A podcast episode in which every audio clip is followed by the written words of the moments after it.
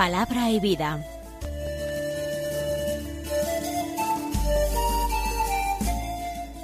Con el padre Manuel Horta desde Sevilla.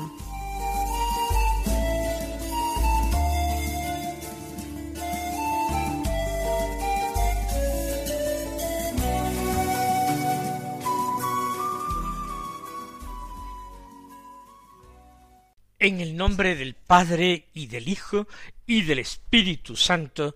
Amén. Alabados sean Jesús y María. Muy buenos días, queridos amigos, oyentes de Radio María y seguidores del programa Palabra y Vida. Hoy es el viernes de la séptima semana del tiempo ordinario, un viernes que es 25 de febrero. Como primera lectura de la misa tenemos de nuevo un texto de la carta del apóstol Santiago, del capítulo quinto, los versículos nueve al doce, que dicen así Hermanos, no os quejéis los unos de los otros, para que no seáis condenados. Mirad, el juez está ya a las puertas. Hermanos, tomad como modelo de resistencia y de paciencia a los profetas que hablaron en nombre del Señor. Mirad, nosotros proclamamos dichosos a los que tuvieron paciencia. Habéis oído hablar de la paciencia de Job, y ya sabéis el final que le concedió el Señor, porque el Señor es compasivo y misericordioso. Y sobre todo, hermanos míos, no juréis ni por el cielo, ni por la tierra, ni hagáis otro tipo de juramento que vuestro sí sea sí y vuestro no, no, para que no caigáis bajo condena. Estamos ya eh, al final de la carta de Santiago. Mañana sábado la escucharemos por última vez. Y se trata de la parte parenética o exhortativa de esta carta apostólica. Son una serie de exhortaciones morales de Santiago a la comunidad a la que escribe. Y, en definitiva, se parte de un principio, de una circunstancia que puede animar a uno a convertirse, a vivir como Dios quiere. ¿Y cuál es esa circunstancia? Pues que el juez está ya a las puertas. ¿Qué quiere decir Santiago? Pues que la segunda venida de Cristo está próxima, está cercana. Nosotros sabemos que, que, no estaba tan cercana porque han pasado veinte siglos y aún esperamos al Señor. Pero es que para Dios un día es como mil años y mil años como un día. Por tanto, para Dios apenas han pasado dos días desde la resurrección de Cristo. Y hace falta que la Iglesia se identifique con su Maestro hasta el final. Precisamente porque para nuestro Dios mil años son como un día, los cristianos tienen que tener paciencia, y la paciencia es una cualidad del amor una cualidad que nos invita a ser fuertes, que nos invita a la esperanza, a la confianza, que nos invita a no quejarnos, a soportar todo. ¿Por qué? Porque todo dura poco. Modelos de paciencia, los profetas. Ellos sufrieron con tal de llevar a cabo su misión, y el discípulo de Cristo sabe que sigue a su Maestro cargando con la cruz, por tanto no tiene que extrañarse de ésta, pero sabe que aguarda un destino glorioso. Él dice, nosotros proclamamos ahora dichosos a los que tuvieron paciencia. Pone un ejemplo sacado del Antiguo Testamento. Es el ejemplo de Job, a quien le acontecieron toda clase de males y de desgracias, y al final el Señor tuvo compasión y misericordia de él, y premió toda su fidelidad y toda su paciencia con bienes muchos mayores, mucho mayores a los que tenía antes. Al final del texto se exhorta, como por otra parte lo mismo hace Jesús en el Evangelio, a no jurar, ni por el cielo ni por la tierra. Que nuestro hablar sea sencillo diciendo sí, sí, no, no. Porque dice que jurar implica el arriesgarse uno a ponerse bajo condena. Pues aceptemos esta enseñanza moral de Santiago que sigue siendo para nuestros días tan actual como cuando se predicó.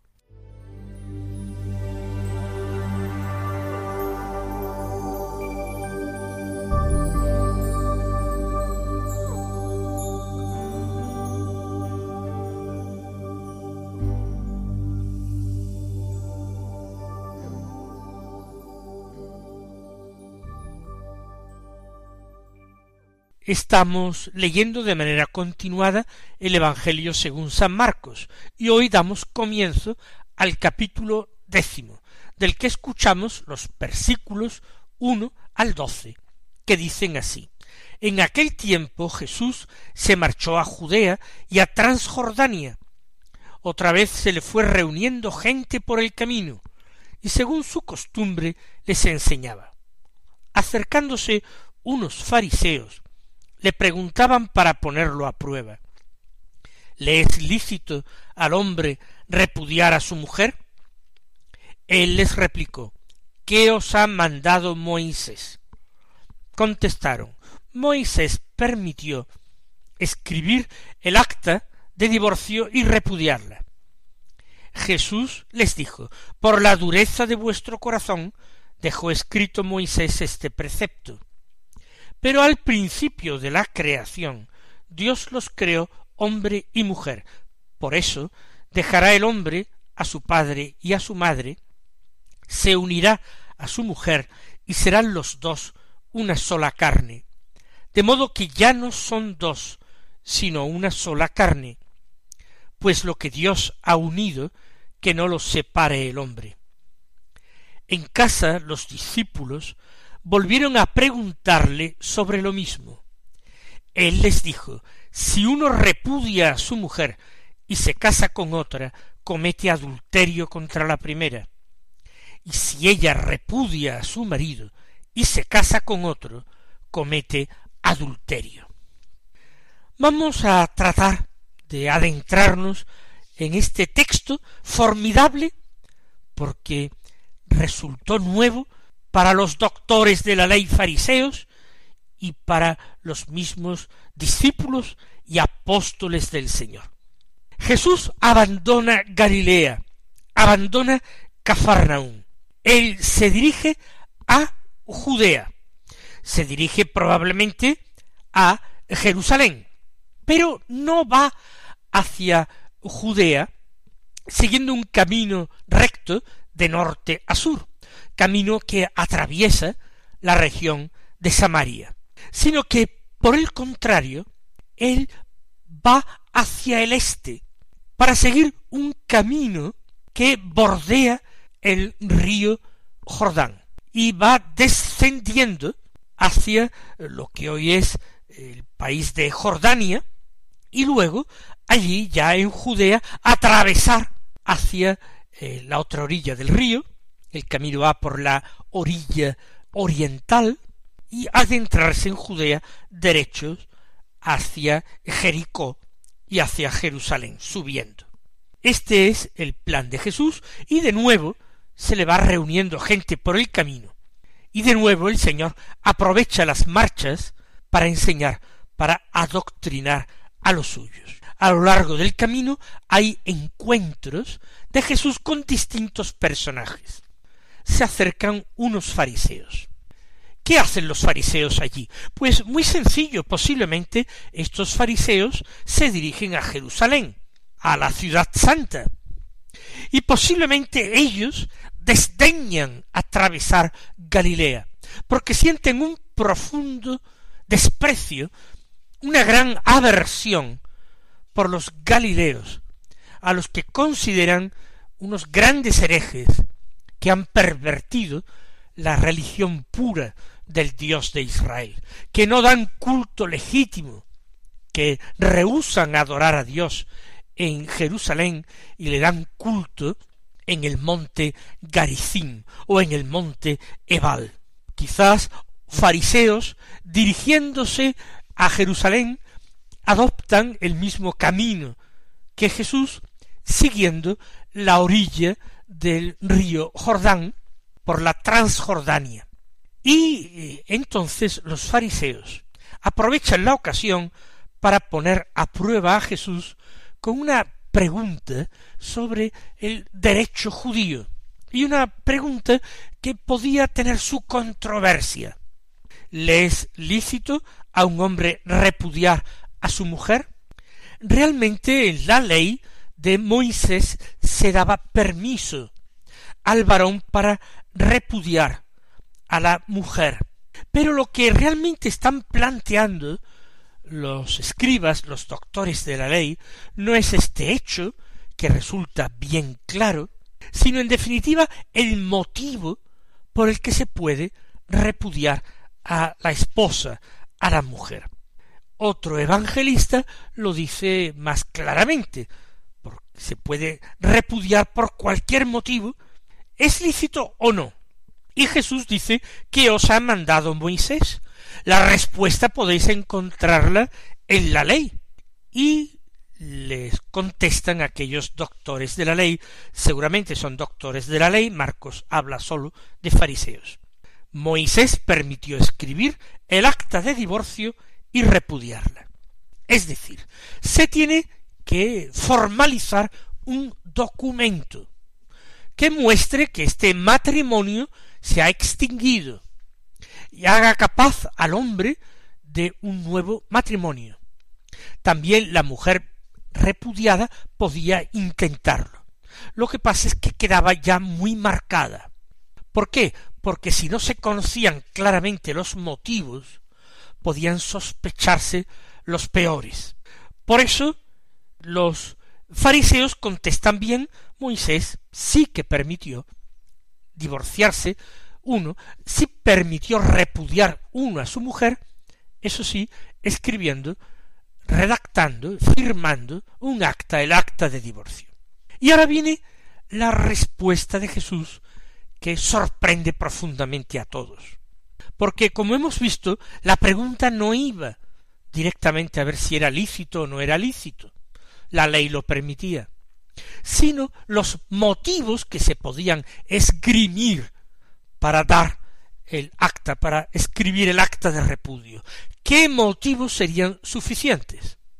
Pero Jesús no se decanta ni por motivos nimios, que era lo que afirmaba una cierta escuela rabínica, ni motivos de mayor importancia, como afirmaba la otra escuela. Esas dos escuelas eran las escuelas de Hillel y de Shammai. La escuela de Shammai era la más estricta, la más rígida.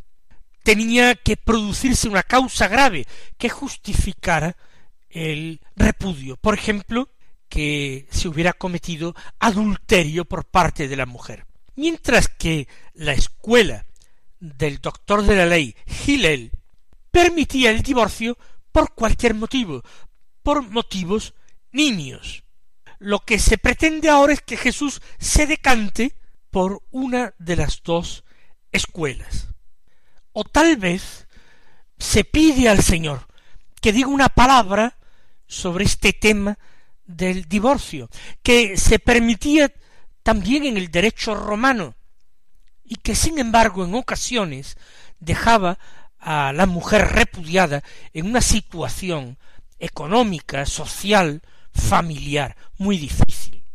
Pronunciarse a favor de el divorcio por cualquier motivo podía herir profundamente a las mujeres que seguían a Jesús, mientras que ser muy estricto en las condiciones para el repudio podía de alguna manera eh, asustar u ofender a los hombres, a los varones que seguían a Jesús. ¿Qué hace entonces Jesús? Pues Jesús, que se ha remitido a Moisés, no deslegitima a Moisés, pero se sitúa en un plano superior. Establece una autoridad superior a la de Moisés. Y esa autoridad superior a la de Moisés es la autoridad de Dios. Por eso les responde, por la dureza de vuestro corazón dejó escrito Moisés este precepto por la dureza de vuestro corazón, por vuestro empecinamiento en el mal, por vuestra terquedad, porque no estabais totalmente abiertos a Dios, sino muy abiertos y atentos a vuestras pasiones, a vuestros intereses egoístas, muy cerrados al amor de verdad, muy abiertos al falso amor, al amor propio. Lo que hizo Moisés fue transigir con algo que se venía practicando desde tiempos más antiguos, pero que no se remonta a la suprema antigüedad del paraíso, porque este no fue el designio de Dios, ese no fue el querer de Dios en el momento de la creación. El divorcio fue la consecuencia del pecado del hombre, de esa falta de solidaridad que se produce entre Adán y Eva inmediatamente después de haber pecado. Jesús sitúa entonces la cuestión en su verdadero medio. No hay que plantearse más qué interpretación damos a esa concesión de Moisés, si una interpretación rigorista o una interpretación laxa. Lo que tenemos que hacer es buscar la voluntad de Dios y cumplirla. Y aquí están las palabras de Jesús, que hablaba no como los escribas, sino con autoridad, con la misma autoridad divina. Dios los creó hombre y mujer en el paraíso al principio de la creación. Y por eso, cita Jesús, la escritura, dejará el hombre a su padre y a su madre, y se unirá a su mujer, y serán los dos una sola carne. Este es el querer de Dios, esta es la voluntad de Dios. Dios quiere hacer con la pareja humana lo mismo que hizo con Adán y Eva, la primera pareja humana. Anudarlos de una manera invisible, anudarlos con la gracia, de tal manera que ahora sean una sola carne, pero también un solo espíritu, un solo corazón, y por tanto tengan un solo destino sobrenatural. Jesús con esto está yendo al corazón del misterio, porque el matrimonio es un sacramento, y sacramento, palabra latina, en griego se dice mysterium. Sacramento, misterio, es lo mismo. Jesús está yendo al corazón del misterio. El matrimonio no es una pura realidad humana, no es un puro contrato en que dos partes se ponen de acuerdo y lo firman. El matrimonio es misterio del amor de Dios es misterio de la creación de Dios. No es de extrañar que en nuestra época y en nuestra sociedad el número de matrimonios haya decrecido vertiginosamente y en poco tiempo. La pérdida del espíritu de fe, la pérdida de la creencia en que Dios actúa en favor nuestro, obra maravillas en favor nuestro, hace que los hombres se despreocupan, se desentiendan, no les importe lo que Dios pueda hacer por ellos, reduzcan todo a un plano horizontal y material. Y en ese sentido, ¿qué importancia tiene, dicen algunos, confirmar unos papeles. ¿Acaso lo más importante no es el amor? Pues si ellos dos se quieren, si los dos se aman, ¿qué más hace falta? No hay que firmar papeles. Piensan que el matrimonio es simplemente un contrato, un firmar papeles. Y como incluso humanamente no están seguros de su propio amor, no quieren comprometerse por escrito, piensan que eso es desvirtuar el amor. Pero, como ven, la visión del matrimonio para muchos hombres y mujeres de hoy, y no solamente jóvenes, por supuesto, es una visión propia de un hombre sin fe, de un pagano.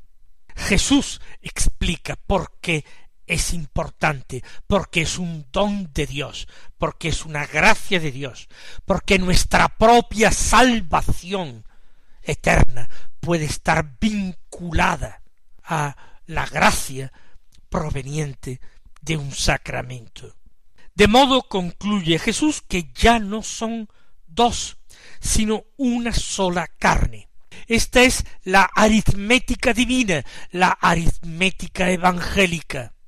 Uno más uno ya no es igual a dos, sino que en este caso uno más uno, por la acción de Dios, es igual a uno. Ni tú ni yo, sino nosotros para siempre y a recibir la gracia de Dios de una manera misteriosa, repitámoslo, al unísono, convirtiéndonos el uno para el otro en instrumentos de salvación. Pues si esto es así, y el matrimonio es esta maravilla que Jesús describe, la conclusión la saca él mismo, pues lo que Dios ha unido, que no lo separe el hombre. ¿Cómo se va a atrever el hombre a enmendarle la plana a Dios. ¿Cómo la obra, la criatura, va a enseñarle al Creador lo que tiene que hacer, cómo lo tiene que hacer? Lo que Dios ha unido, esto es sagrado, que no se atreva el hombre a separarlo. Ahí termina el episodio en el camino, pero sigue un episodio en casa, nos imaginamos que si Jesús iba de camino, esto ocurrirá en una casa donde lo han acogido. Los discípulos volvieron a preguntarle lo mismo, se encuentran desconcertados, no han terminado de entender. Él les dijo, ahora concretando y aclarando, si uno repudia a su mujer y se casa con otra, comete adulterio contra la primera. Y si es ella la que repudia a su marido y se casa con otro, comete adulterio. Luego también había, al menos entre los paganos, la posibilidad de que fuera la mujer quien repudiara a su marido. Esta es la conclusión práctica, lo que los discípulos tienen que cumplir, lo que tienen que hacer, lo que tienen que obedecer. Lo otro lo comprenderán más tarde, cuando el Espíritu Santo ilumine sus mentes y sus corazones. Mis queridos hermanos, que el Señor os colme de bendiciones y hasta mañana si Dios quiere.